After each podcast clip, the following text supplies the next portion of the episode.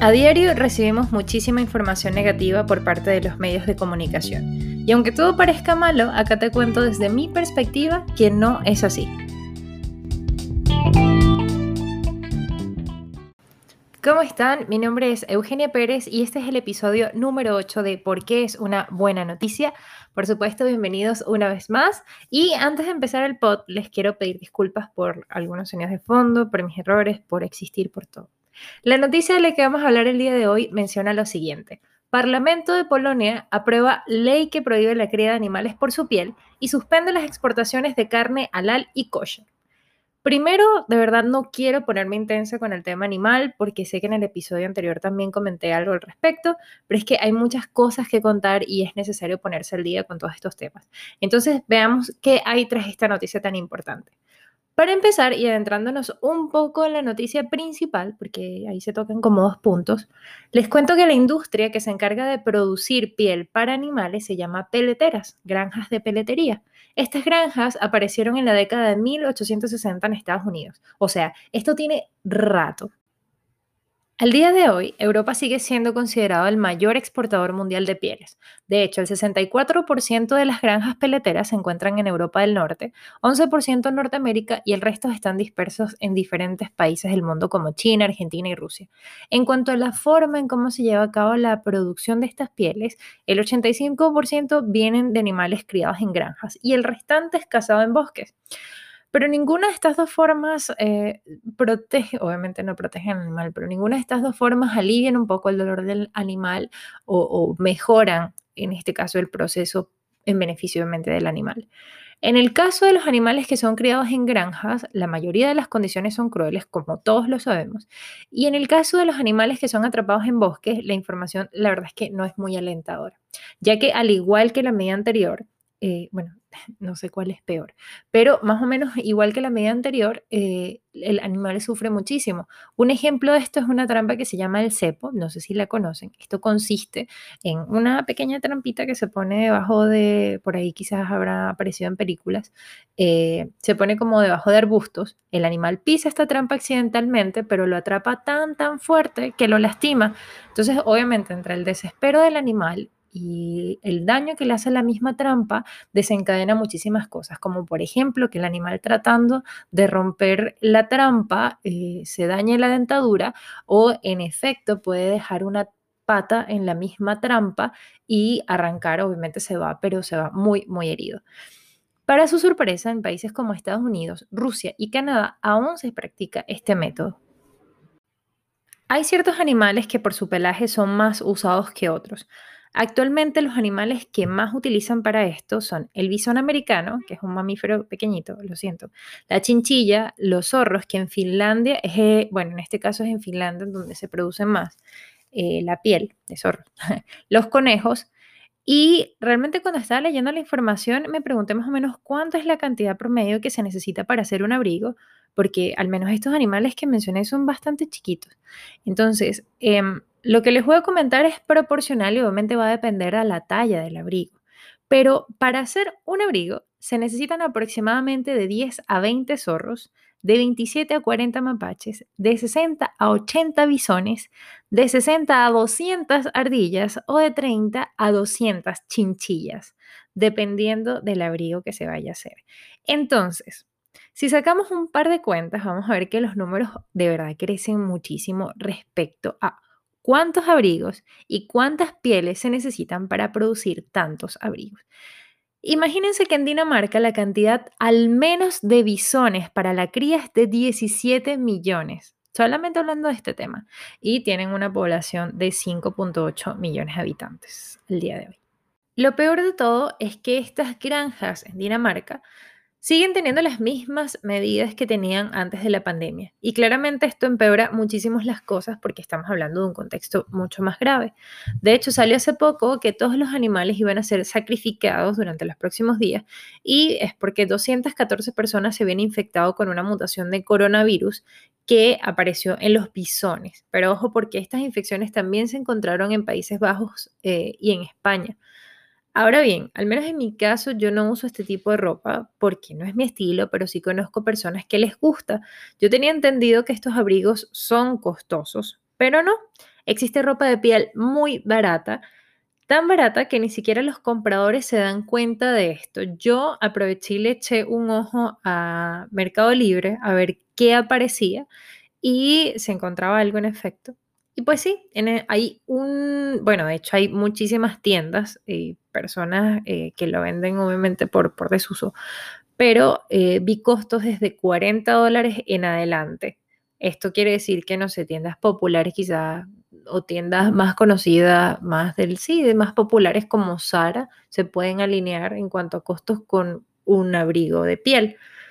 Lo más interesante de esto es que, eh, o sea, están descaradamente posteados en Mercado Libre, a vista de todos y sin ningún tipo de dolor. Increíble. Y por supuesto, según la Asociación Internacional de Comercio de Pieles, la ropa de piel también está, eh, perdón, la venta de esta ropa de piel también está aumentando de nuevo en sitios como Corea, Ucrania y Sudamérica. Por cierto, yo les recomiendo darse una vuelta por la página de la Asociación Internacional de Comercio de Pieles porque la verdad es que es espeluznante, o sea, es espeluznante por, por cómo tratan este tema y cómo lo exponen. Eh, parece realmente cualquier catálogo de revista de moda con pieles exhibidas, modelos perfectos, típico prototipo, la verdad es espeluznante. Pero, o sea, honestamente, ¿cómo se mantiene esta industria tan libre y al parecer con tanto éxito? Bueno, pues principalmente tienen muchos compradores, pero no son las tiendas de diseñador, porque los diseñadores más importantes y exclusivos desde hace mucho ya no trabajan con pieles de animales. El principal argumento que maneja esta industria peletera es que la piel es pura sostenibilidad. Voy aquí a abrir comillas porque esto lo saqué textual de algo que encontré por allí. Ellos afirman que la piel es intrínsecamente duradera y biodegradable, a diferencia de la mayoría de los materiales sintéticos.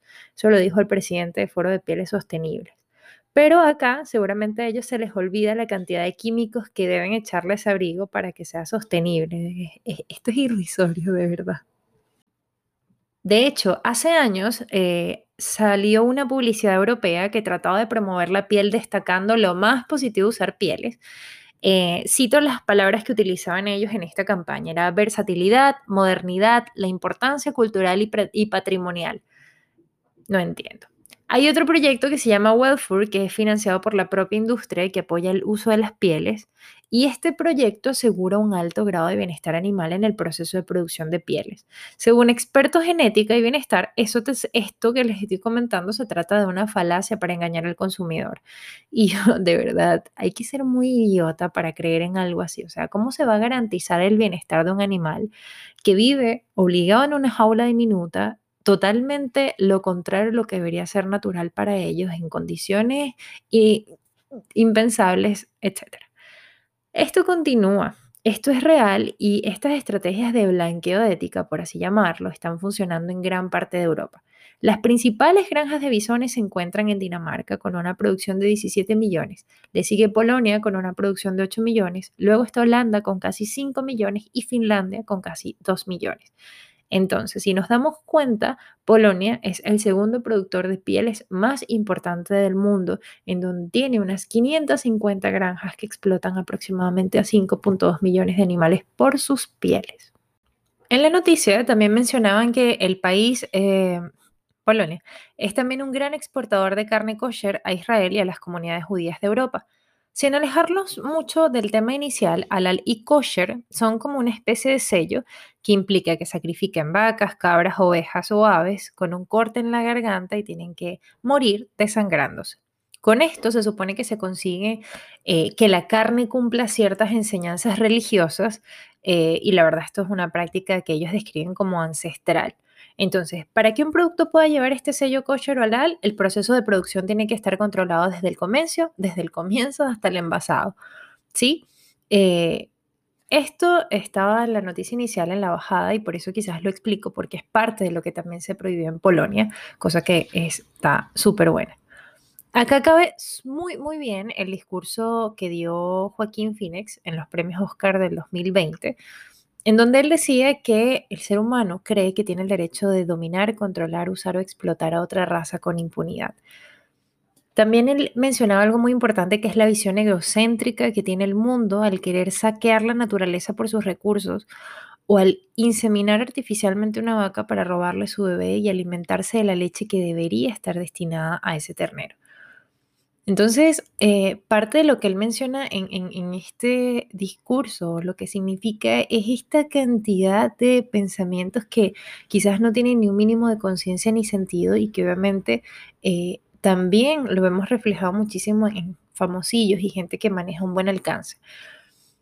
La verdad es que eh, todo o sea, lo que, lo que acabamos de leer quizás a mí me recordó muchísimo este comentario que hizo Joaquín, justamente por este sinsentido que existe entre hacer daño y, aprovecharnos al mismo tiempo de eso que estamos haciendo mal, em, para reflexionar.